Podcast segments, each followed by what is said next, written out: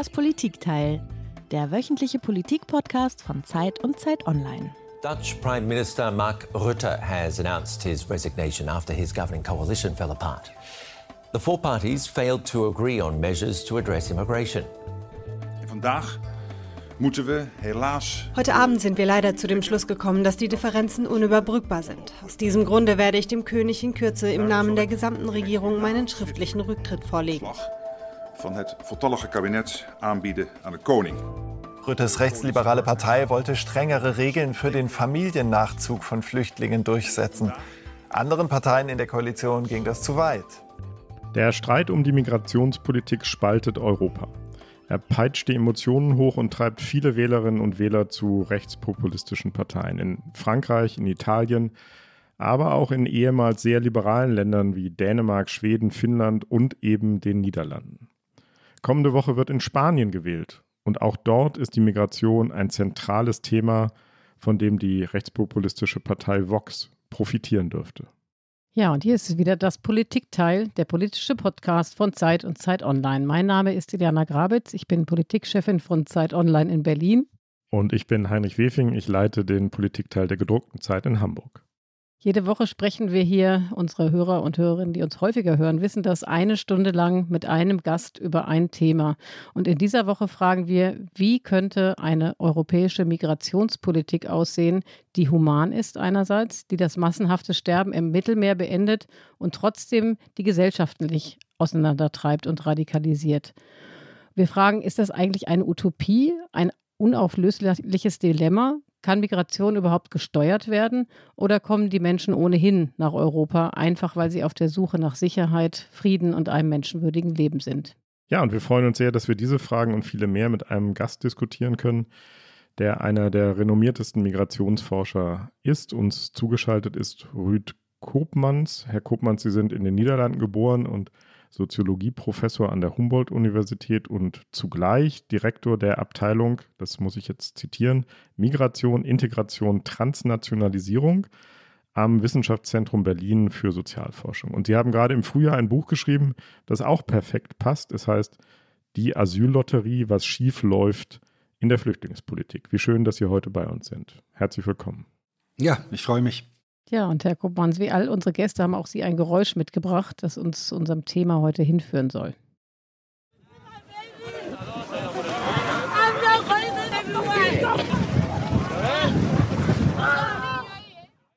Erklären Sie mal, was haben wir denn da gehört? Ich habe eine leise Ahnung. Ja, wir, wir hören da äh, Migranten äh, auf einem äh, Schiff im Mittelmeer, die gerettet werden und ähm, danach wahrscheinlich an eine europäische Küste gebracht werden und dort Asyl beantragen werden. Und wir hören hier natürlich eine Gruppe von Glücklichen, die die Reise überlebt haben. Man hätte auch grausamere Fragmente auswählen können, natürlich von Menschen, äh, die gestorben sind oder Wrackteile, die angespült sind von, von, äh, von lokale Politiker, lokale Behörden, die dort Leichen am Strand finden und so weiter und so fort. Das ist eine humanitäre äh, Katastrophe, die da an unseren Außengrenzen stattfindet. Und äh, das alleine sollte eigentlich Grund genug sein, äh, um äh, grundlegend nachzudenken über eine Reform der existierenden Flüchtlingspolitik in Europa. Hunger, Verfolgung, Konflikte, das sind drei Gründe, warum Menschen gezwungen sind, ihre Heimat zu verlassen. Und im vergangenen Jahr mussten das so viele wie noch nie tun. Das Flüchtlingshilfswerk UNHCR spricht von weltweit etwa 110 Millionen Vertriebenen. Die Zahl der Asylanträge in der Europäischen Union ist im vergangenen Jahr um fast die Hälfte gestiegen. Laut EU-Kommission haben in den letzten zwölf Monaten fast 924.000 Menschen in den 27 EU-Ländern Asyl beantragt. Schon jetzt zeichnet sich ab, dass die globalen Flüchtlingszahlen zukünftig auch von den Folgen des Klimawandels weiter in die Höhe getrieben werden. Herr Kuppmann, Sie sind gebürtiger Niederländer. Wir haben es in der Anmoderation gesagt und auch das haben wir gerade schon gesagt. Am vergangenen Wochenende ist die Regierung unter Ministerpräsident Mark Rutte in den Niederlanden zerbrochen und zwar an Differenzen über die Migrationspolitik. Vereinfacht gesagt konnten sich die Parteien nicht darüber einigen, den Familiennachzug zu begrenzen, so wie das der Ministerpräsident gefordert hatte. Wie schauen Sie als Landsmann, als Niederländer und als Migrationsforscher darauf? Hat der Ministerpräsident einen guten Grund gehabt, in dieser Frage so hart zu sein?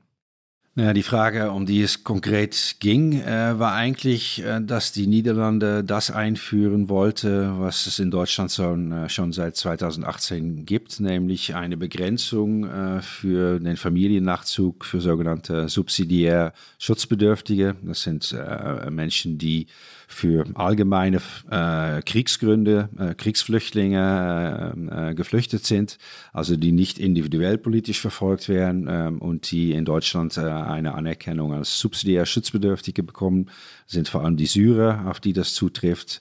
Äh, und da wurde unter der Regierung Merkel vereinbart, dass es da einen Deckel geben sollte von monatlich maximal 1000 Menschen, äh, die Familienmitglieder, die nachreisen äh, sollten. Also die Niederlande wollte, wollten jetzt angesichts der äh, gestiegenen Flüchtlingszahlen natürlich zusammen mit der 100.000 Ukrainer, die die Niederlande schon äh, aufgenommen haben, um äh, auch auf diese Art und Weise die Zahl äh, der Asylbewerber etwas zurückzudrängen. Da kann man natürlich die Frage stellen, ist das jetzt äh, der Fall einer Regierung äh, wert? Ist das auch das Ende äh, der Amtszeit von Mark Rutte, der danach mhm. auch zurückgetreten ist, mhm. nach 18 Jahren wert?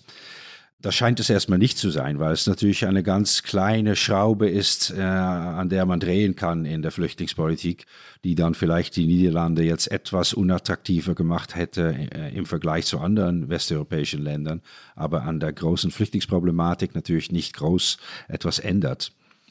Aber es hat zu, einem, äh, zu einer Krise geführt, weil auf der Seite von den zwei Regierungsparteien, die diese Maßnahme durchführen wollte, es einfach klar wurde, dass die beiden anderen Koalitionspartner nicht mal bereit waren, eine solche kleine Maßnahme, die in, in Deutschland bereits Gesetz ist und dort auch gerichtlich bestätigt wurde und so weiter, nicht mal das wollten die durchführen. Und damit war natürlich klar, dass eine Reform der äh, Flüchtlingspolitik, eine Einigung in dieser Frage in dieser Koalition nicht möglich war. Und somit ist ja Ihr Heimatland, äh, Herr Koppmanns, abermals ein Beispiel dafür, wie, die, wie das Migrationsthema spaltet. Und das sehen wir nicht nur in den Niederlanden, sondern in ganz Europa. Äh, in vielen Ländern beobachten wir derzeit einen starken Zulauf rechtspopulistischer und teils auch rechtsextremistischer Parteien, was ja nicht nur, aber eben auch eine Antwort auf häufigerweise eine äh, fehlgeleitete Migrationspolitik ist. Und Sie sind ja schon viele Jahre Migrationsforscher, das hat äh, Heinrich eben auch schon gesagt. Wie besorgt sind Sie denn angesichts dieser Entwicklung, die wir derzeit sehen? Haben Sie das Gefühl, es hat eine neue Qualität im Vergleich zu dem, was wir aus den vorherigen Jahren und Jahrzehnten kennen? Ist das besonders? Nein, es ist nicht eine neue Qualität, aber es ist natürlich äh, etwas, äh, das sich allmählich immer mehr durchsetzt. Es, wir sehen eigentlich, dass diese, diese Wahlerfolge rechtsradikaler, rechtspopulistischer Parteien sich immer weiter hoch, hochschaukeln. Haben sie einmal ein bestimmtes Niveau erreicht, dann kriegt man die kaum mehr weg. Also die AfD da kann man jetzt drüber träumen, aber die wird kurz oder länger äh, mittelfristig äh, Teil des deutschen äh, politischen Systems bleiben. Und sie schafft es immer wieder, eine neue äh, Schwelle sozusagen zu überwinden durch neue Krisen, äh, Kontroversen äh, in der Migrationspolitik, weil es ist natürlich nicht das einzige Thema der AfD oder der Front National, aber es ist traditionell von Anfang an immer das Hauptthema gewesen. Bei der AfD nicht von Anfang an, das war die, äh, die äh, Einführung der Euro, aber die AfD wäre 2015 weg vom Fenster gewesen, wenn sie nicht gerettet gewesen wäre von der Flüchtlingskrise, die sie dann wieder groß gemacht hat. Und jetzt sehen wir natürlich in den Umfragen in Deutschland, in Spanien, in den Niederlanden, dass das Gleiche äh, droht zu passieren. Mhm. Und deshalb ist es unheimlich wichtig, nicht nur wegen der humanitären Katastrophe im Mittelmeer und in der, in der Sahara, wegen wegen den Problemen mit den Aufnahmekapazitäten in äh, den Einwanderungsländern, aber auch tatsächlich um diese politische Spaltung und dieses Abdriften eines Teils des Elektorats in, in, in den Rechtspopulismus, um das zu stoppen, ist es einfach unheimlich wichtig, dass wir diese Frage auf eine humane äh, Weise lösen und auf eine Weise lösen, die die, die, die etablierten Parteien zusammenbringt, äh, statt sie weiter auseinanderdriftet, weil davon profitieren nur die Rechtspopulisten. Wie so eine Politik aussehen könnte. Darüber wollen wir nachher mit Ihnen sprechen. Jetzt würden wir gerne nochmal in die Analyse gehen, wie die Situation im Moment aussieht. Die Jahre 2015, 2016 haben Sie gerade schon angesprochen. Da sprach man, jedenfalls in Deutschland, überwiegend von einer Flüchtlingskrise. Würden Sie auch jetzt wieder von einer Flüchtlingskrise sprechen? Steckt Deutschland, steckt Europa wieder in einer Flüchtlingskrise?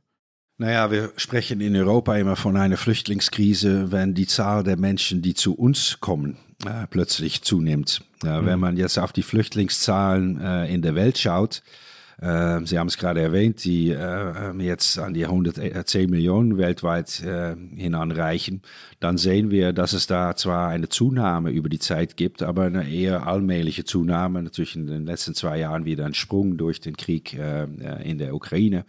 Ähm, aber äh, weltweit äh, äh, gibt es diese Flüchtlingskrisen eigentlich nicht. Es ist, ja, oder es gibt eine, die es schon seit Jahrzehnten gibt und die, die immer, sich immer weiter ausbreitet.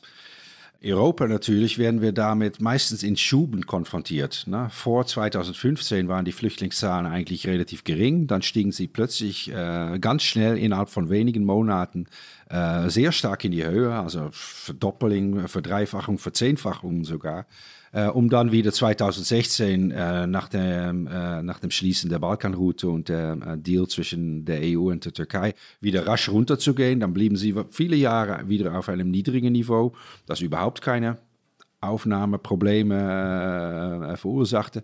Und dann Ukraine-Krieg plus Post-Covid wieder den Anstieg äh, der sonstigen Asylbewerberzahlen sind wir jetzt wieder in einer Situation, wo die Gesamtzahlen wieder an die 2015, 16 äh, heranreichen. Aber das ist ein, letztendlich eine, eine von unserer Flüchtlingspolitik und von, von dem europäischen Asylregime produzierten Zyklus von Krisen, äh, die mit, den, mit der, Flüchtling, der weltweiten Flüchtlingspolitik äh, Problematik nur ganz lose verbunden ist. Hm.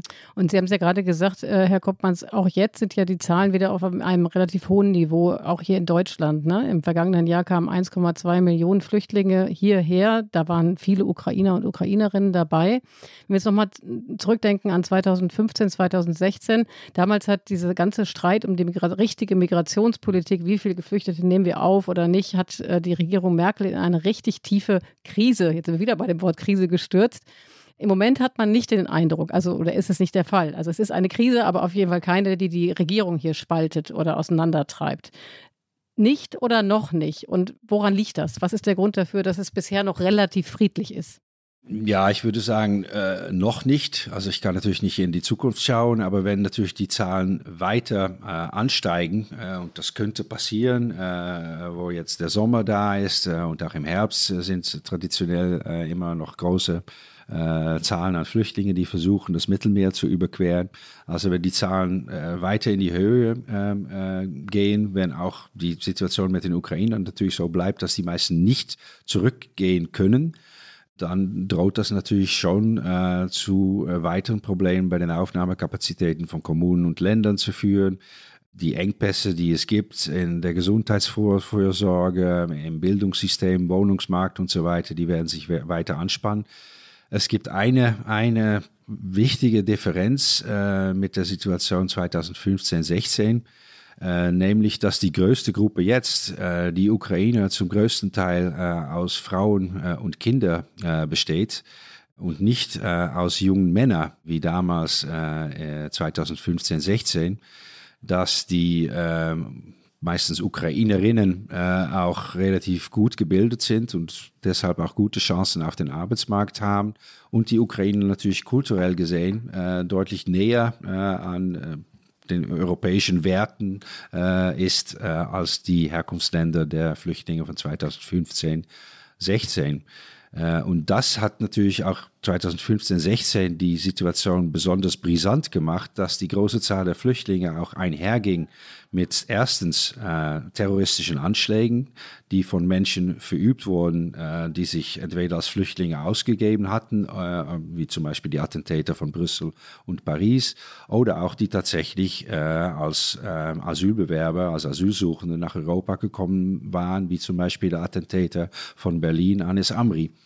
Das war das Erste. Und das Zweite äh, war, dass es auch einen starken Anstieg ähm, der Kriminalitätszahlen gab, äh, vor allem Gewaltkriminalität und Sexualkriminalität. Und es war natürlich nicht zufällig, dass es die Ereignisse in der Silvesternacht 2015 waren, massenhaften sexuellen Belästigungen, zum Teil auch Vergewaltigungen äh, auf dem Kölner Domplatz, die zu dem Stimmungsschwung äh, in Deutschland geführt haben, ne? von, der, mhm. von der Euphorie der Willkommenskultur äh, bis ins äh, fast genaue Gegenteil. Und äh, auch die Kanzlerin äh, war plötzlich von dem einen Extrem in dem anderen äh, umgeschwungen und hatte dann nach der Kölner Silvesternacht innerhalb von zwei Monaten einen Deal geschlossen mit dem Diktator Erdogan, um den Flüchtlingsstrom wieder zu stoppen. Also die Flüchtlingskanzlerin äh, Angela Merkel hatte eine sehr begrenzte Haltbarkeit. Sie war Flüchtlingskanzlerin zwischen August 2015 äh, und Januar 2016, weil vor August 2015 hätte sie Flüchtlingskanzlerin sein können, wenn sie proaktiv Menschen, äh, Syrer aus der Türkei, aus Libanon, aus Jordanien aufgenommen hätte äh, über Resettlement. Stattdessen hat äh, die Merkel-Regierung einfach abgewartet und erst agiert, als die Flüchtlinge spontan zu uns kamen. Und dann, äh, Januar 2016, war es auch schon wieder zu Ende mit äh, der Willkommenskultur und wurde ein Deal mit einem Diktator geschlossen. Äh, also das zu dem Image von äh, Angela Merkel als Flüchtlingskanzlerin, dass sie es trotzdem geschafft hat, dieses Image bis auf den heutigen Tag zu bewahren, das, ähm, ja, das ist ähm, durchaus erstaunlich. Herr Kuppmanns, lassen Sie uns kurz über die Gegenwart sprechen. Wir werden uns alle immer noch wieder an äh, der, dem Erbe, an dem politischen Erbe von Frau Merkel ähm, äh, wundreiben und uns damit auseinandersetzen müssen. Aber lassen Sie uns jetzt sprechen über die jetzige Bundesregierung. Und da kann man zum Beispiel den Eindruck bekommen, dass die zuständige Bundesinnenministerin Nancy Faeser ähm, die Dinge eigentlich relativ gelassen sieht. Die sagt, von Überforderung könne keine Rede sein. Teilen Sie diesen Eindruck? Sind Sie auch so gelassen? Na, ich glaube, äh, weder ich noch Frau Faeser können in die Zukunft gucken, aber es gibt schon ein paar Gründe, um äh, doch besorgt zu sein. Also wir haben in der Türkei einen Wahlkampf gesehen, äh, in dem ähm, äh, Flüchtlinge äh, stark problematisiert wurde, wo sowohl die Opposition als auch der Gewinner Erdogan versprochen haben, äh, dass sie äh, diesen Zustand, dass in der Türkei fast vier Millionen äh, syrische Flüchtlinge sind, nicht länger hinnehmen wollen. Und also eine der Möglichkeiten, das zu lösen, wäre das zu tun, was Erdogan 2015 getan hat, nämlich die Grenze zu öffnen oder zumindest die Menschenschmuggler einfach begehen zu lassen. Also es ist durchaus möglich, äh, wenn wir nicht mit der Türkei sprechen und versuchen, vielleicht eine Neuauflage von äh, diesem Abkommen mit der Türkei äh, zu bekommen, dass das zu einem Anstieg der Flüchtlingszahlen führt. Wir wissen natürlich auch nicht, wie es weitergeht mit, der Ukra mit dem Ukraine-Krieg. Also bisher sah es gut aus für die Ukraine, aber äh, das könnte sich auch ändern und das könnte wieder zu einer Zunahme der Flüchtlingszahlen aus der Ukraine führen. Dann haben wir die Situation in äh, Tunesien. Es ist nicht umsonst, dass die Innenministerin auch dorthin gereist ist. Nicht nur, weil äh, Tunesien ein wichtiger Partner wäre, äh, wenn man die irreguläre Migration tatsächlich in den Griff bekommen möchte, aber auch, weil Tunesien das einzige Land, das äh, als, erst, äh, als eine Demokratie aus dem arabischen Frühling hervorgegangen war, dass dieses Land äh, gerade dabei ist, zumindest in der Gefahr ist, abzugleiten in den Autoritarismus. Äh, und auch das könnte natürlich einen äh, neuen Zustrom von Flüchtlingen äh, aus Tunesien äh, in den Gang setzen. Und wir wissen aus 2015, 16, wenn solche Prozesse sich einmal in Gang setzen, bekommen sie schnell eine eigene Dynamik und können aus weniger, äh, aus relativ geringen Zahlen innerhalb kurzer Zeit große Zahlen werden. Also ich wäre, wäre da gar nicht so gelassen, weil wir haben strukturell seit 2015, 16 eigentlich nichts geändert. Also die Politik hat da viele Jahre lang stillgesessen. Äh, auch diese europäische Reform, die jetzt dann im Juni verkündet wurde, das hat ja sechs lange Jahre gedauert, bis man so weit gekommen ist. Äh, und auch das ist nur mehr oder weniger eine Absichtserklärung. Das muss noch durch, durch, das Europäische Parlament und so weiter. Das ist noch lange keine stehende Politik. Also wir sitzen eigentlich immer noch mit dem politischen Instrumentarium von 2015, 16 und das war damals schon nicht imstande, äh, äh, auf plötzliche Anstiege der Flüchtlingszahlen zu reagieren und das wird das jetzt auch nicht sein. Also wir müssen mit einem größeren Zustrom mutmaßlich rechnen. Wahrscheinlich muss man auch noch die Klimaflüchtlinge dazu zählen, zumindest perspektivisch, die dazukommen.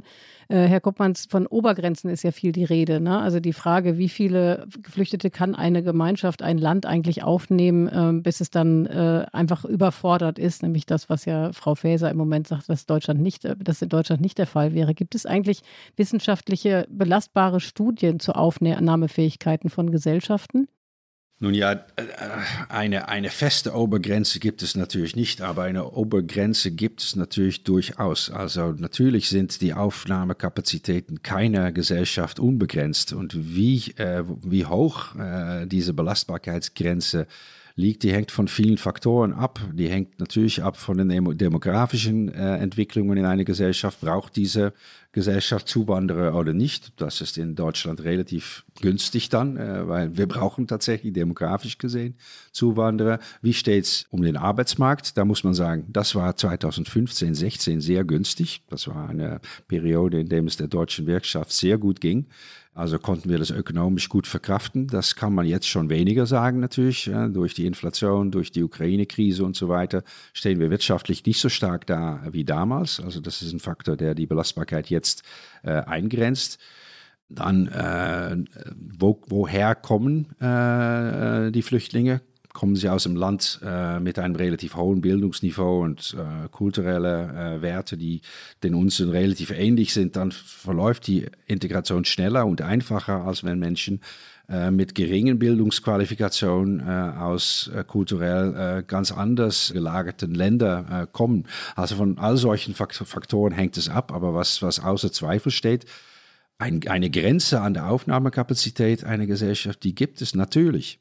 Aber können wir es einmal konkret machen an der Stelle? Also wir äh, haben ja eben gesagt, im vergangenen Jahr sind 1,2 Millionen Menschen hier nach Deutschland gekommen, davon sehr, sehr viele Ukrainer und Ukrainerinnen. Gleichzeitig ist immer die Rede davon, Deutschland ist natürlich ein reiches Land. Natürlich haben wir im Moment schwierige wirtschaftliche Bedingungen, auch aufgrund der Energiekrise und der ganzen Folgen des Ukraine-Kriegs. Aber würden Sie sagen, bei diesen 1,2 Millionen, da bewegen wir uns irgendwo in der äh, Ecke der Obergrenze oder ist noch Luft nach oben? Na, ich denke, da ist nicht viel äh, Luft nach oben.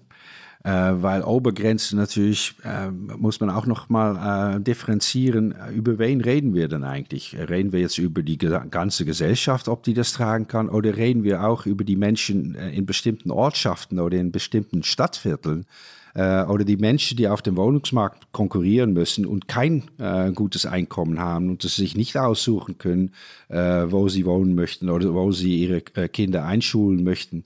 Also für diese, für die, für die schwächeren Gruppen in der eigenen Gesellschaft ist die Belastbarkeitsgrenze viel schneller erreicht als äh, für äh, uns, wie wir hier jetzt zusammensitzen, Menschen doch aus der gehobenen Mittelschicht, die äh, auch in seiner Konkurrenzsituation äh, noch äh, gut über die Runde kommen.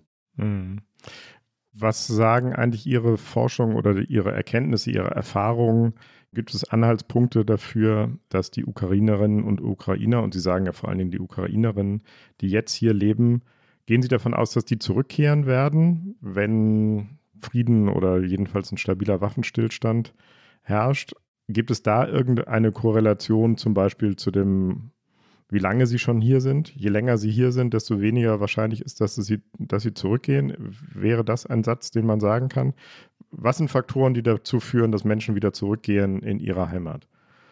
Außer Sehnsucht und. Äh ja, Klar, naja, je, tatsächlich je länger äh, natürlich so ein Krieg andauert und je länger es nicht möglich ist, zurückzukehren, je mehr man natürlich auch in der neuen Gesellschaft Wurzel schlägt. Da werden vielleicht Kinder geboren oder sie werden mindestens eingeschult. Mhm. Kinder machen Freunde und so weiter und so fort. Also das wäre äh, ein, ein Grund, was wieder dafür plädiert, dass vielleicht auch viele Ukrainer zurückgehen werden, ist, ist die, die geografische Distanz zwischen Deutschland und der Ukraine äh, liegen äh, kaum etwas mehr als 1000 Kilometer. Also es ist keine große Distanz, die man äh, ablegen muss. Äh, und es ist auch eine, wo man noch hin, und her reisen kann. Es gibt auch das visafreie Reisen für Ukrainer.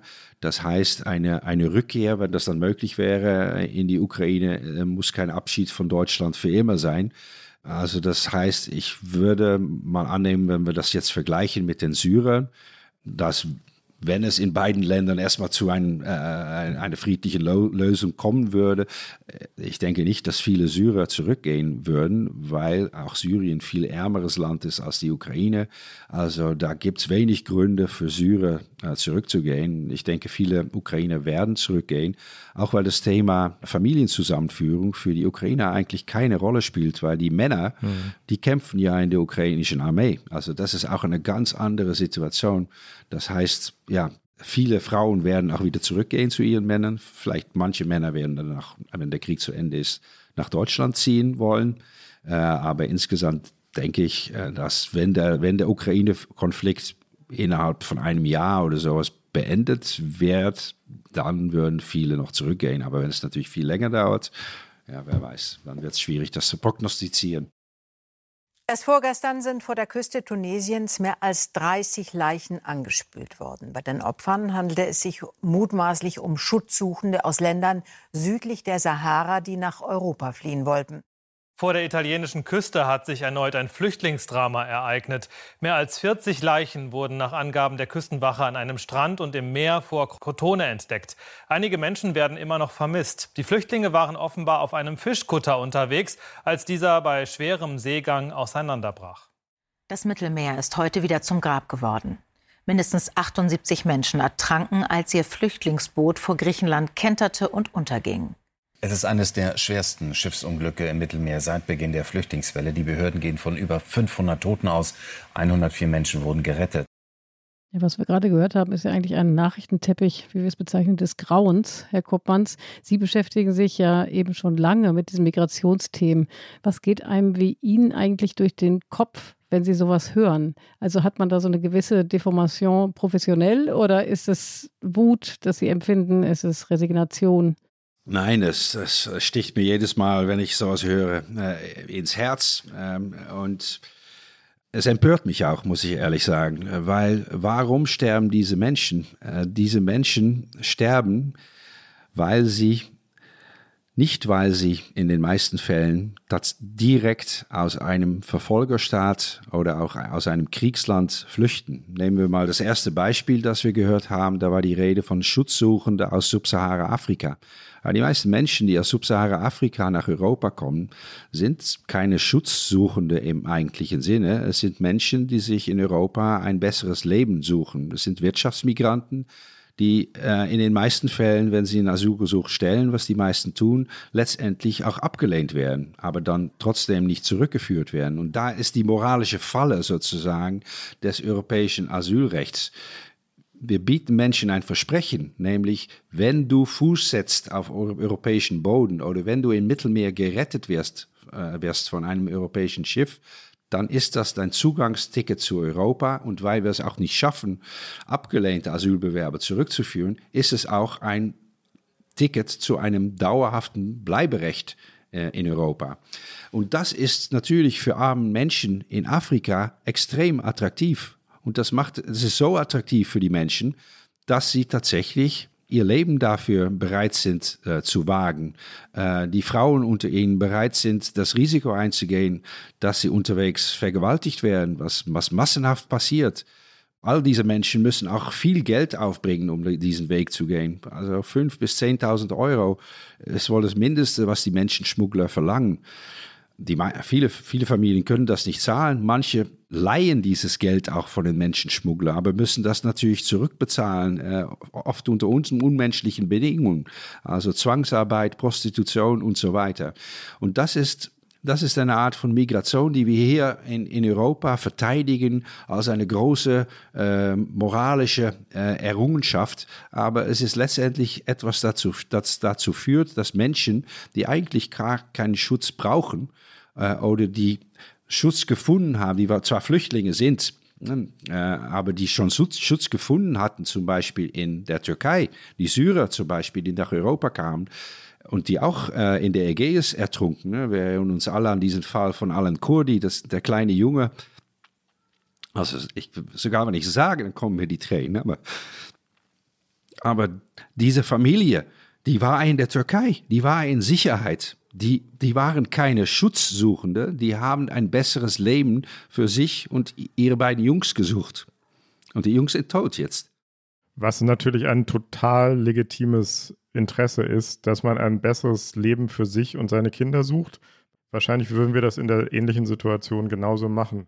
Natürlich würden wir das in der ähnlichen Situation genauso tun, aber es ist nicht, wofür das Flüchtlingsrecht gemeint ist. Und es ist, es ist wirklich, also natürlich müssen wir, äh, wenn wir über Migrationspolitik reden, müssen wir auch reden über legale Migrationswege für Menschen, die tatsächlich ein besseres Leben suchen. Und diese Menschen können wir auch gut gebrauchen für mhm. unseren Arbeitsmarkt. Aber man muss auch ehrlich sein, nicht in, in unbegrenzter äh, Umfang. Das sind bestimmte Zahlen, die wir dann brauchen und auch nur für bestimmte äh, Berufe. Also äh, das heißt, diese Arbeitsmigrationsmöglichkeiten werden immer begrenzt sein. Und wir haben jetzt eine Art von unbegrenztes Möglichkeit einzuwandern, wenn man nur bereit ist, sein ganzes Vermögen Menschenschmuggler zur Verfügung zu stellen, wenn man nur bereit ist, sein Leben zu riskieren, Vergewaltigung zu riskieren. Und ich finde das ein perverses System. Mhm. Es führt Menschen in den Tod. Da würde ich gerne nochmal nachfragen, Herr Kuppmann. Sie, wir haben den Titel Ihres Buches eben schon angesprochen. Sie nennen das Asyllotterie. Sie sagen, das geltende europäische Asylsystem fordere mehr Menschenleben, als es rette. Das ist eine ziemlich harte These. Erklären Sie uns die nochmal. Gucken wir erstmal auf die Zahlen, die äh, dieses, äh, die Migration in das europäische Asylregime tatsächlich fordert. Äh, da haben wir ziemlich präzise Zahlen, äh, leider über die Zahlen äh, der Menschen, die sterben im Mittelmeer. Das waren in den letzten zehn Jahren äh, ungefähr 26.000. Dann kommen dazu noch einige Tausende, die sterben auf dem Weg auf die Kanarischen Inseln. Auch vor kurzem äh, wieder ein, ein Schiff untergegangen, das aus dem Senegal abgefahren war. Auch da übrigens äh, in Senegal und in Gambia gibt es auch keine politische Verfolgung mehr. Also auch das sind Wirtschaftsmigranten, die da ertrunken sind. Und dann haben wir natürlich die Zufahrtswege, um an die nordafrikanische Küste zu äh, gelangen, von zum Beispiel Nigeria, muss man erstmal durch die Sahara. Und da äh, haben wir nur sehr grobe Schätzungen. Es gibt 5000 äh, in den letzten zehn Jahren dokumentierte Fälle, aber da sind kaum Hilfsorganisationen vor Ort. Also die Schätzungen, äh, die gehen sogar so hoch, dass es sogar zweimal so viel sein könnten als äh, die Menschen, die im Mittelmeer ertrinken. Also nehmen wir jetzt mal eine Durchschnittszahl, dann reden wir über 50.000 Menschen, die da gestorben sind in den letzten zehn Jahren. 5.000 pro Jahr im Schnitt. Das ist eine große Zahl. Das wäre vielleicht keine große Zahl, wenn wir jetzt dem gegenüberstellen könnten, ja, aber durch die Aufnahme von diesen Flüchtlingen haben wir weit mehr als 5.000 Menschen von dem Tod gerettet. Und das äh, ist tatsächlich der Fall bei manchen Flüchtlingsgruppen, zum Beispiel bei den Ukrainern. Da kann man tatsächlich sagen, wenn wir die Menschen nicht aufgenommen hätten, dann hätten wir sie der direkten Kriegsgefahr ausgesetzt und wären Menschen gestorben äh, durch äh, Bombardements und so weiter äh, der Russen. Aber die Syrer, äh, die nach Europa gekommen sind, die waren alle, die sind alle über die Türkei gereist, also die waren bereits in Sicherheit.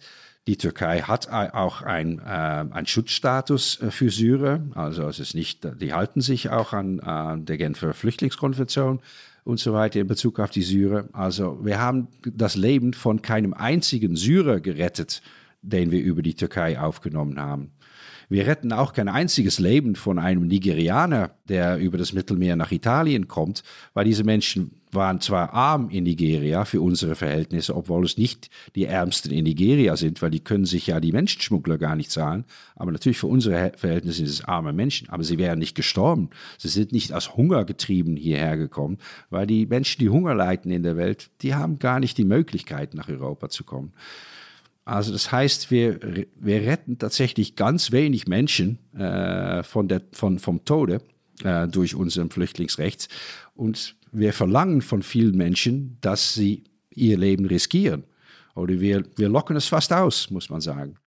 Ja, es ist ja im Grunde ein wahnsinnig desaströses Fazit, was Sie da ziehen, äh, nach dem Motto, wer es an Europas Grenzen schafft, irgendwie, der kann auch bleiben bei uns und wer es nicht schafft, der hat halt eben Pech gehabt. Was ist denn die Alternative, Herr Kuppmanns? Also wir stecken in dem Dilemma, das haben Sie sehr gut aufgezeigt. Die Alternative kann vermutlich auch nicht sein, die Grenzen unbegrenzt zu öffnen. So, wie ist denn Ihr Weg raus aus diesem Dilemma? Was sind Ihre Ansätze? Nein, eine, eine unbegrenzte äh, Öffnung der Grenzen ist tatsächlich keine, keine realistische Option. Äh, das würde erstens äh, ja, unser ganzer Wohlfahrtsstaat sozusagen äh, zum Erlegen bringen. Äh, das kann man machen, aber ich glaube, die meisten Menschen würden sich das nicht wünschen.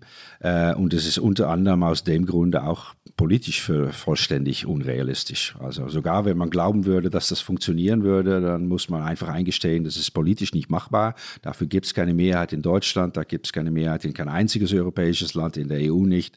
Also kann man darüber träumen, äh, aber äh, in der Realpolitik ist es einfach keine Option.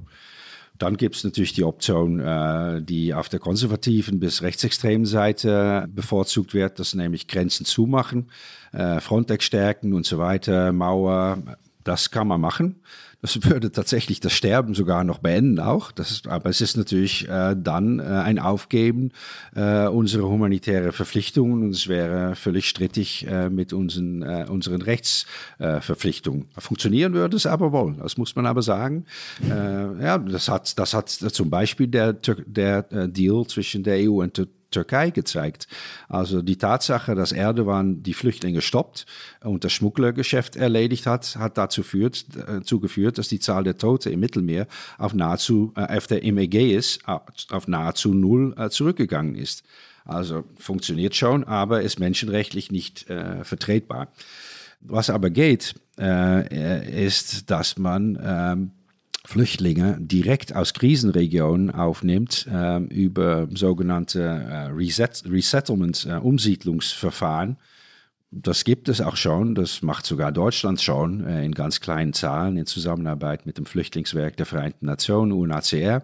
Und das wäre eigentlich in der Welt von heute das geeignete Mittel, um Flüchtlinge äh, zu helfen. Es gibt viele Flüchtlinge in der Welt, sogar die, die, die, die, die eigentlich Schutz am meisten brauchen die nicht imstande sind, Europa zu erreichen. Ich nenne immer das Beispiel Jemen. Es ist die furchtbarste humanitäre Katastrophe der Welt. Da sitzen Millionen von Menschen in der Falle, buchstäblich, weil sie nicht mal imstande sind, Jemen zu verlassen. Weil auf der einen Seite gibt es das Rote Meer, kann man überqueren, dann landet man in Somalia oder Eritrea. Na, da ist es auch kaum besser als im Jemen. Äh, und im Norden ist Saudi-Arabien das Land, das den Jemen äh, angreift, oder zumindest Teile des Jemens. Also da sitzen Millionen Menschen in der Falle. Da gibt es auch Knappheit bei der Versorgung mit Essen, äh, mit medizinischer Hilfe und so weiter. Zum Teilweise gibt es da Hunger. Es gibt eine furchtbare Kindersterblichkeit. Also, und was machen wir, um die Jemeniten zu helfen? Nichts. Wir sitzen hier nur mit unseren und, und preisen uns selbst um unsere humanitäre Errungenschaft unseres Flüchtlingsrechts und warten einfach ab, ob sich ein Jemenit an unsere Grenzen meldet, nachdem er dann äh, eine tausende Kilometer lange Reise durch Wüsten und über das Mittelmeer überlebt hat. Dann kann er einen Asylantrag stellen. Nein, wir sollten einfach Jemeniten zusammen mit der UNHCR aus dem Jemen abholen, mit dem Flugzeug, sicher. Dann wissen auch alle in Deutschland, ja, weil das zeigen alle Umfragen. Die meisten Menschen sind durchaus bereit, echte Flüchtlinge zu helfen. Die Probleme, die die sehen, äh, sind bei den Menschen, die kommen, die eigentlich keine Schutzberechtigung haben, aber die trotzdem nicht zurückgeführt werden äh, können. Und dass es gerade diese Gruppe ist, auch die die, die größten Probleme bereitet. Und dass wir keinen Griff haben über, über diesen äh, Zustrom. All das könnte man über Kontingentaufnahmen lösen. Man könnte das noch flankieren mit sogenannten humanitären Wiesen das wäre dann nicht gemeint für kollektive äh, Verfolgungs- oder Kriegssituationen wie im Jemen oder die Rohingya in, in Myanmar, die als Gruppe verfolgt werden, sondern für individuell politisch Verfolgte, also der klassische politische Dissident, Journalisten, Wissenschaftler, Politiker, Oppositionspolitiker, die verfolgt werden, die dann bei einer EU-Botschaft einen Antrag stellen können auf ein äh, schnell ausgestelltes humanitäres Visum. Die beiden, mit diesen beiden Maßnahmen kann man eigentlich das erreichen, was man mit dem Flüchtlingsrecht eigentlich erreichen möchte. Nochmal nachgefragt. Also Sie schlagen im Grunde vor, wir schicken Flugzeuge, bleiben wir bei Ihrem Beispiel in den Jemen und landen da und holen eine bestimmte Zahl von Menschen raus, fliegen die nach Deutschland, bringen die hier unter, bringen die in Sicherheit. Das ist Ihr Konzept. Und da würde man dann politisch sich auf eine bestimmte Zahl einigen und sagen, wir holen 30.000 die Kranken, die Armen, die Mütter, die kleinen Kinder raus und die anderen bleiben aber da.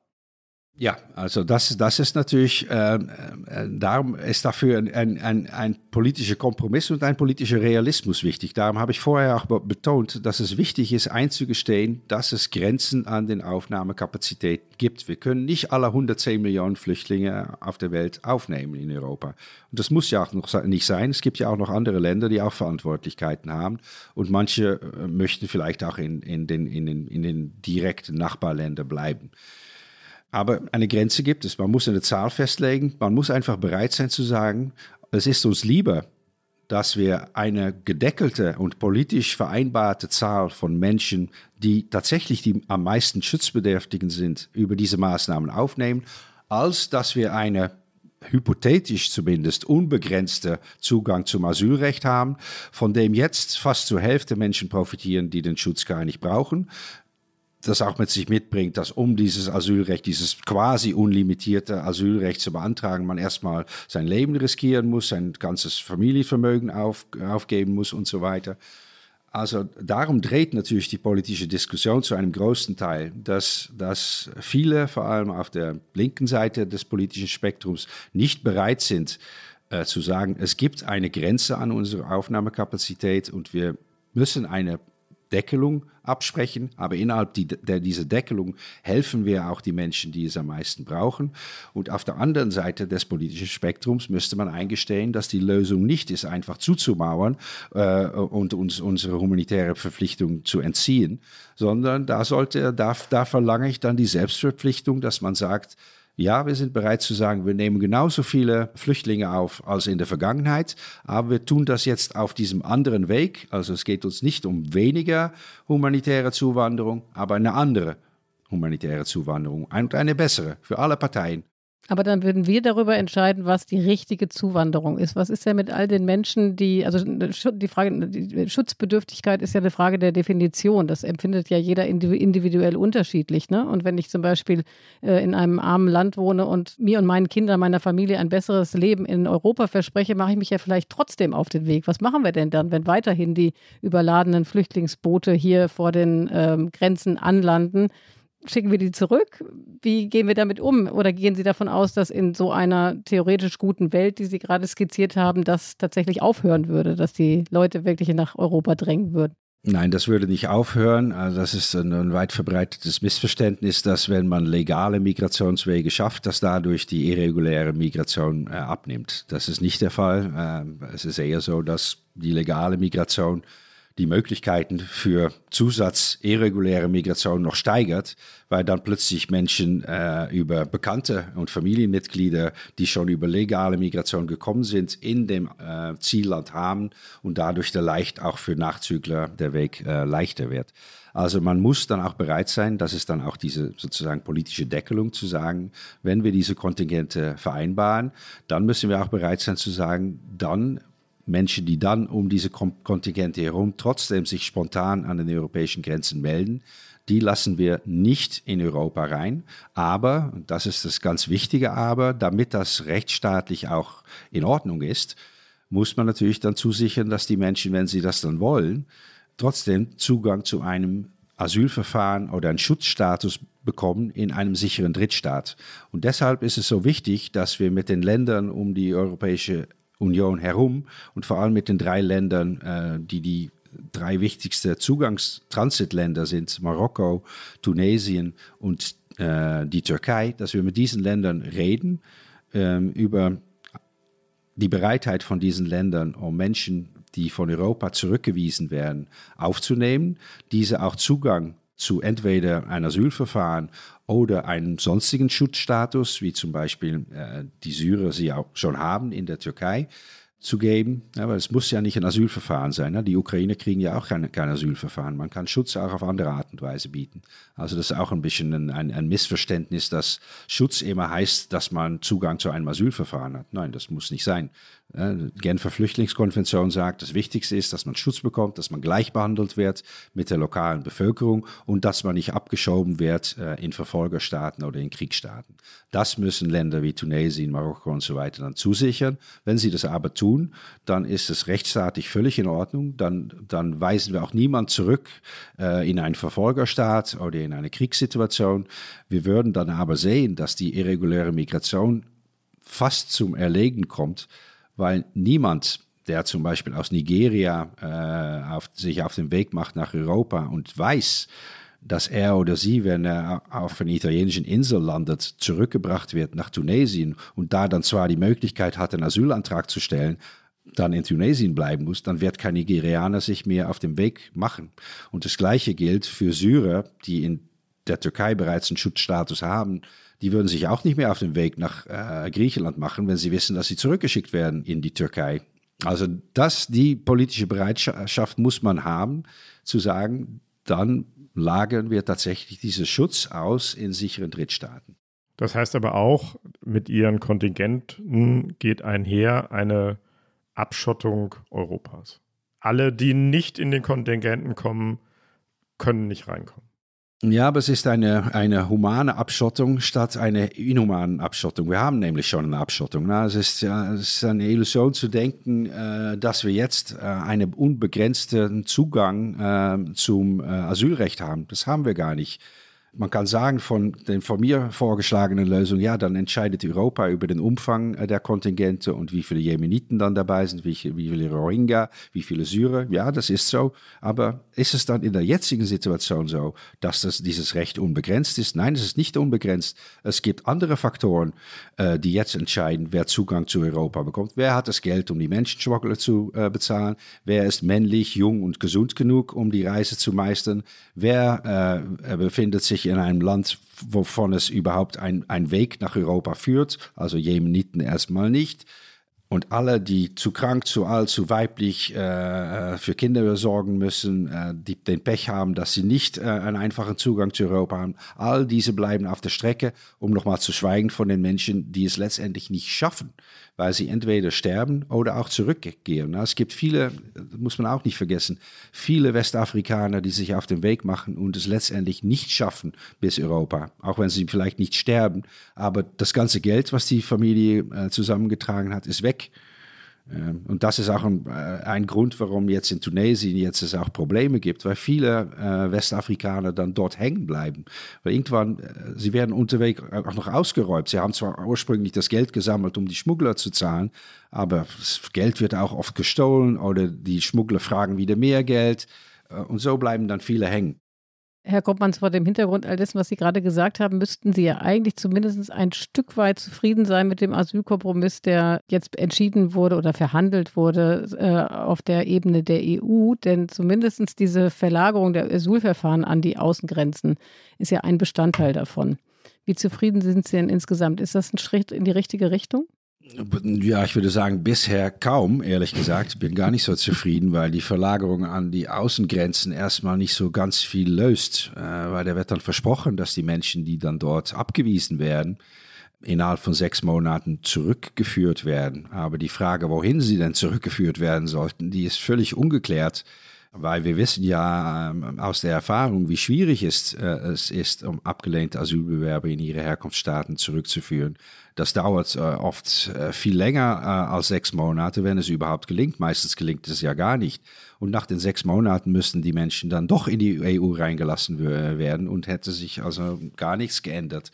Also das heißt, das Entscheidende äh, steht immer noch aus. Das Entscheidende wäre, wären die Abkommen äh, mit Drittstaaten und mit Herkunftsstaaten. Mit Herkunftsstaaten tatsächlich über die Rückführung von abgelehnten Asylbewerbern, dass zum Beispiel ein Land wie Nigeria oder auch Marokko sich verpflichtet, tatsächlich äh, ihre Staatsangehörige, die kein Bleiberecht in Europa haben, zurückzunehmen.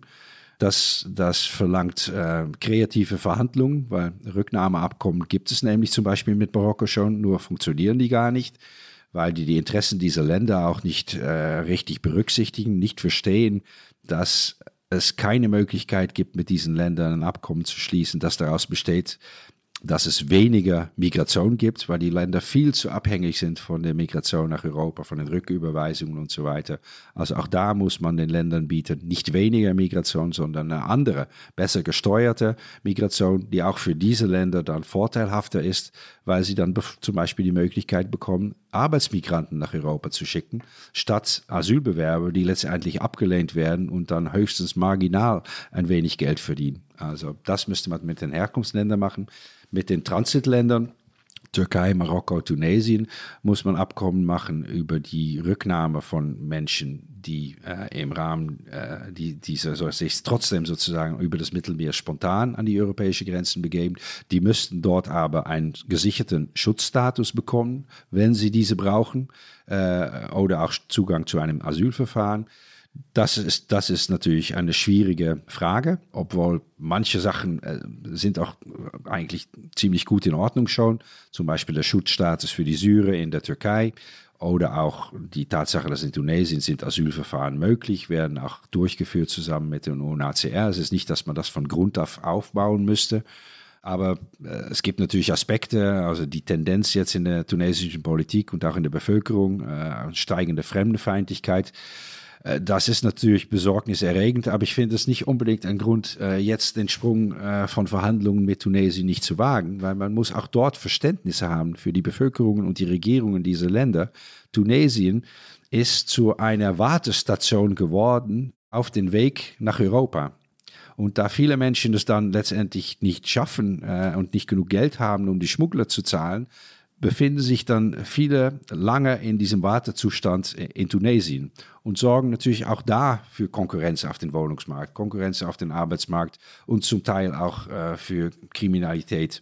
Und das gefällt dann natürlich auch ein Teil der tunesischen Bevölkerung nicht und kann dann von Politikern ausgenutzt werden. Also die gleiche Dynamik, die wir auch aus Westeuropa kennen.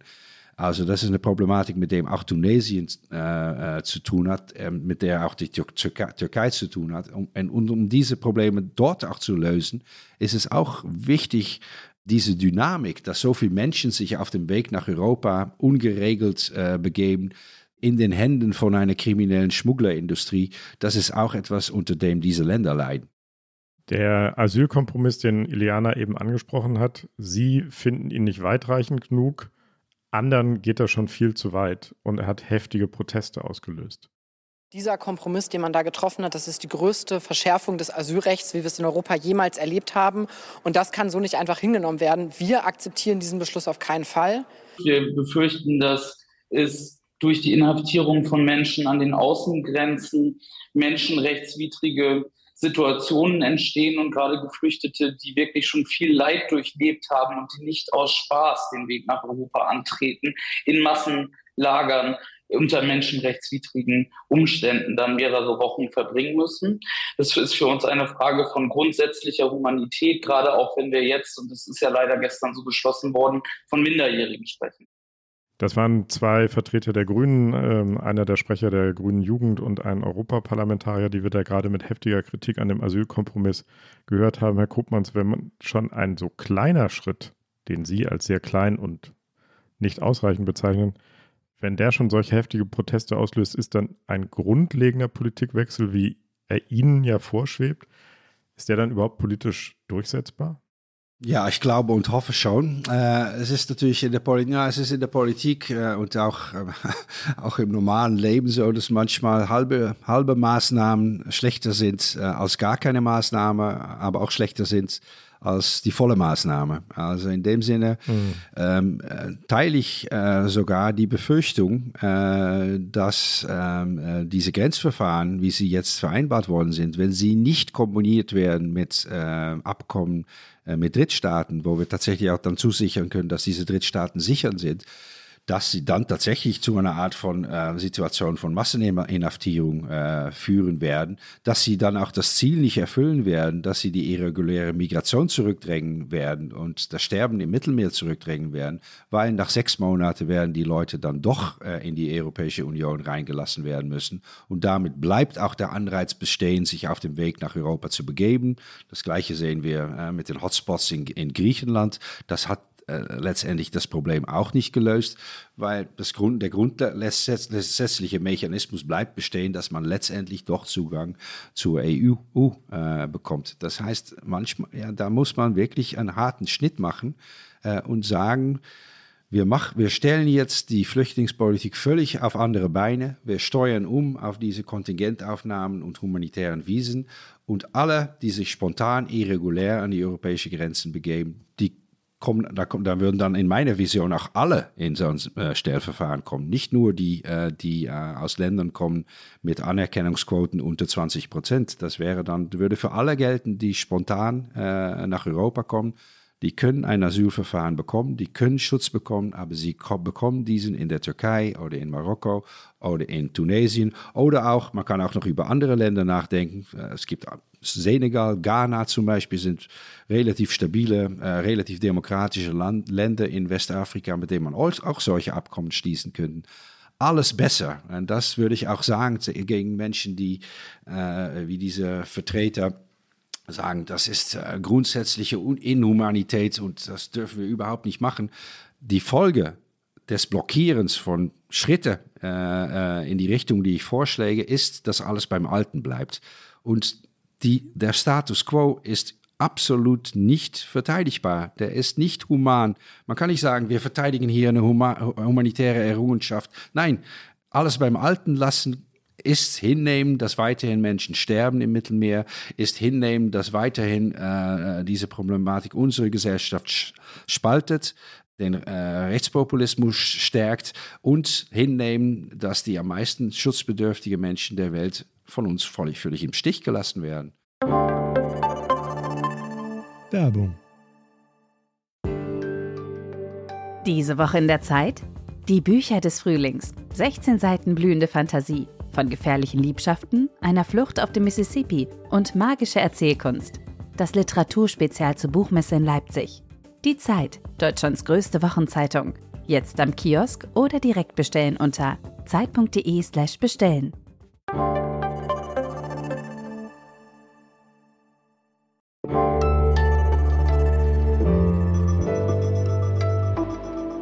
Flop 5. Ja, Heinrich, ich glaube, das ist, ich hätte noch so viele Fragen mehr an dieser Stelle, aber die Zeit ist wirklich weit vorangeschritten.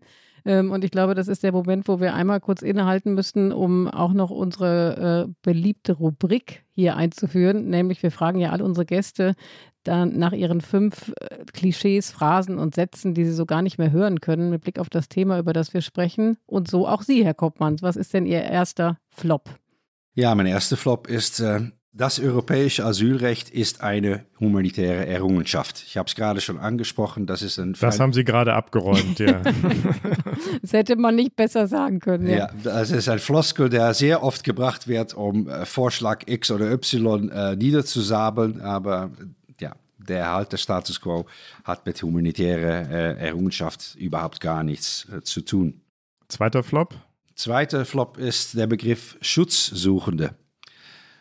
Natürlich gibt es äh, Schutzsuchende, äh, aber der Begriff wird immer angewandt äh, auf Menschen, die nach Europa kommen. Zum Beispiel in dem Fragment, das wir vorher gehört haben, wurde es benutzt, um die Menschen äh, auf einem Flüchtlingsboot äh, zu beschreiben. Und sogar, wenn ich jetzt sage Flüchtlingsboot, ist das eigentlich nicht korrekt. Es ist ein Migrantenboot.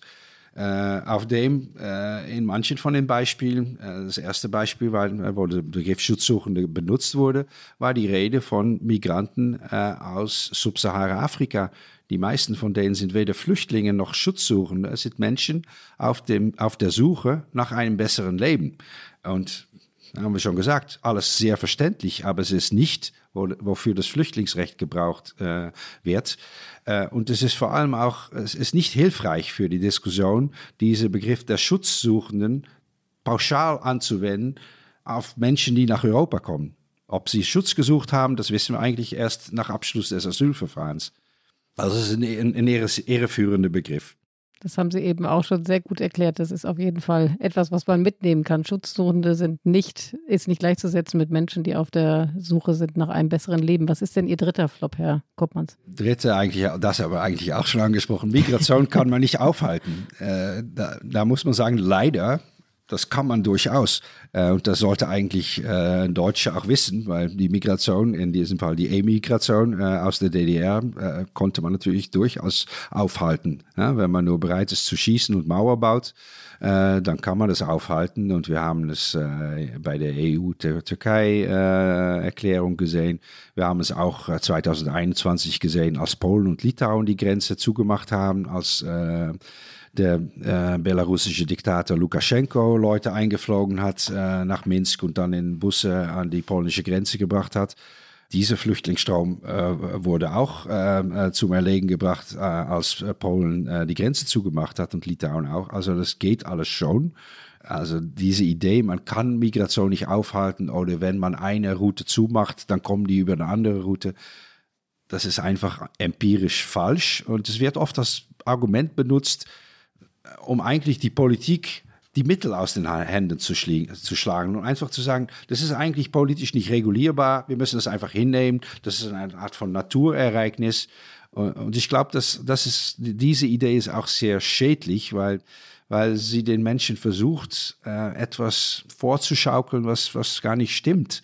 Migration ist regulierbar. Wir müssen nur darüber nachdenken, wie wir auf das, das, auf eine Art und Weise machen, die tatsächlich menschenrechtverträglich ist und die in, in, Einklang ist mit unseren humanitären Verpflichtungen. Das ist die Aufgabe, aber nicht, dass Migration sich nicht steuern lässt. Flop Nummer vier. Flop Nummer vier ist Fluchtursachen bekämpfen. Das wird auch gerne von Gegnern von jedwede Änderung äh, des europäischen Asylrechts in das Feld gezogen. Nein, wir sollten äh, stattdessen Fluchtursachen bekämpfen. Aber es klingt doch sehr einleuchtend, oder? Es klingt sehr, ich meine, Frieden auf Erde klingt auch sehr einleuchtend, aber das ist dann wirklich, was verlangt wird. Was ist, was ist Bekämpfung der Fluchtursachen für die ukrainischen Flüchtlinge? Ja, das wäre, dass Putin seine Aggression stoppt. Das wäre die Bekämpfung der Fluchtursachen oder dass Assad verschwindet oder dass äh, Myanmar aufhört, Rohingya zu verfolgen oder dass Saudi-Arabien aufhört, Jemen anzugreifen äh, oder dass wir den Klimawandel stoppen. Und es ist alles wichtig und Entwicklungshilfe ist wichtig, dass wir Kriege bekämpfen, ist es alles wichtig. Aber das zu verkaufen als eine, eine Lösung, kurz-, mittel- oder sogar äh, längerfristig für die Problematik der europäischen Flüchtlingspolitik ist völlig irreführend. Das können wir gar nicht. Wir müssen hinnehmen, dass, der Welt, äh, dass die Welt, in der wir leben, nicht eine Welt von Friede, Freude, Eierkuchen ist. Und das können wir uns auch nicht herbeiwünschen. Wir können tun, was wir können, äh, äh dieses Ziel ein bisschen näher zu bringen. Äh, aber wir werden äh, zu unserer Lebenszeit mit einer Welt zu tun haben, in der das nicht der Fall ist. Und in der, dieser Welt müssen wir Politik machen, nicht in eine Traumwelt. Und Ihr fünfter Flop? Wir brauchen legale Migrationswege, um die irreguläre Migration zurückzudrängen. Äh, das ist ähm, die Illusion, dass wenn man nur legale Migrationswege schafft, wenn man nur eine andere Perspektive für die Menschen schafft, wenn man nur für Nigeria äh, Arbeitsmarktmigrationsmöglichkeiten äh, schafft nach Europa, dann würden die Menschen aufhören, durch die Sahara zu gehen und übers Mittelmeer zu gehen und nach Europa zu kommen. Das ist auch eine völlige Illusion, wenn man weiß, Nigeria ist ein Land mit 100 Millionen Einwohnern. Die meisten Menschen sind arm dort. Viele Menschen dort, das zeigen alle Umfragen, also jetzt nicht alle, auch keine Mehrheit, aber doch 20, 30 Prozent der Bevölkerung möchte gerne nach Europa ziehen. Also das heißt, die Zahl der, der Plätze, äh, die wir in Arbeitsmigrationsquoten oder Kontingente bieten könnten an Nigeria, wäre ein verschwindend geringer Teil äh, des Potenzials an Menschen, die von dort kommen möchten. Das heißt, legale Migrationswege sind wichtig. Ich finde, man sollte es machen. Es ist auch wichtig in der Verhandlung mit Drittstaaten, das anzubieten. Wir brauchen auch Zuwanderung. Wir brauchen vor allem äh, Zuwanderung in den Arbeitsmarkt. Aber man sollte es nicht verkaufen als eine Lösung für die Flüchtlingsproblematik. Weil das ist es nicht. So, das waren jetzt fünf sehr wuchtige Flops, die uns alle noch weiter durch den Kopf gehen werden. Herr Kuppmann, Sie haben in einem Interview letztens gesagt, die Migrationspolitik sei seit 2015 im Grunde überhaupt nicht vorangekommen. Unsere letzte Frage ist immer, was gibt Ihnen, was gibt unserem Gast, was gibt Ihnen, Herr Kuppmanns, dennoch Hoffnung in unserem Zusammenhang? Hoffnung, dass wir bei der Regulierung, bei der Humanisierung der Flüchtlingspolitik vielleicht doch Schritte vorangehen können?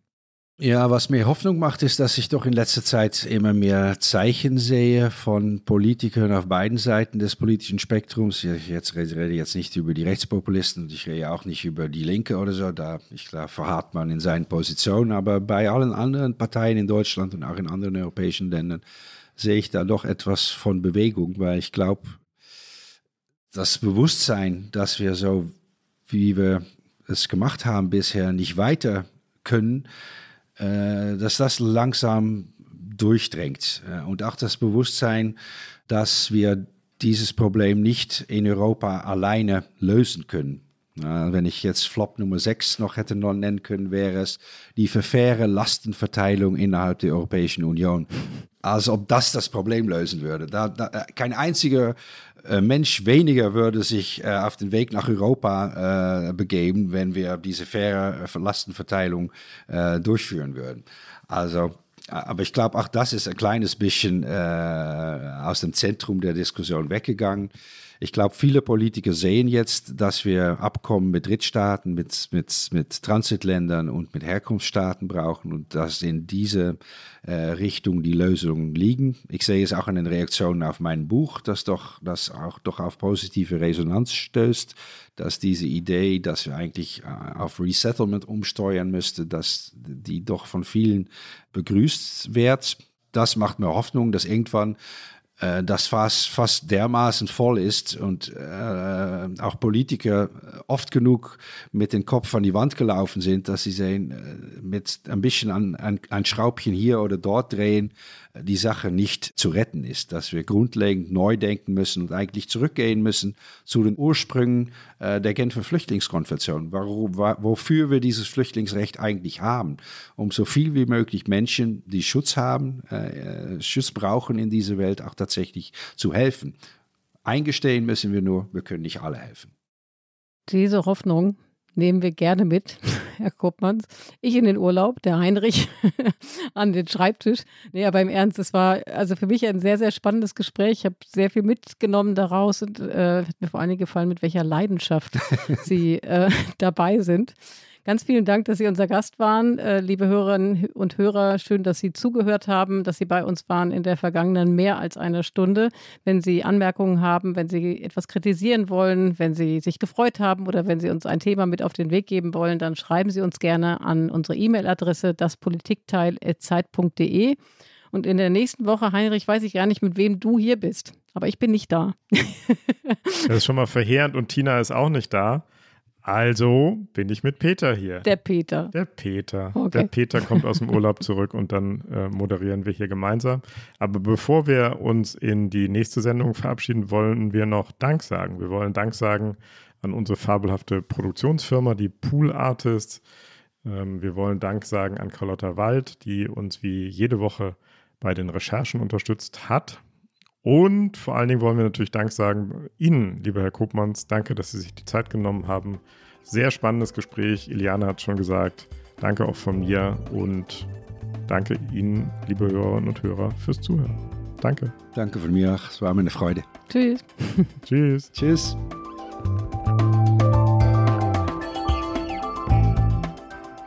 Das Politikteil ist ein Podcast von Zeit und Zeit Online, produziert von poolartists.de.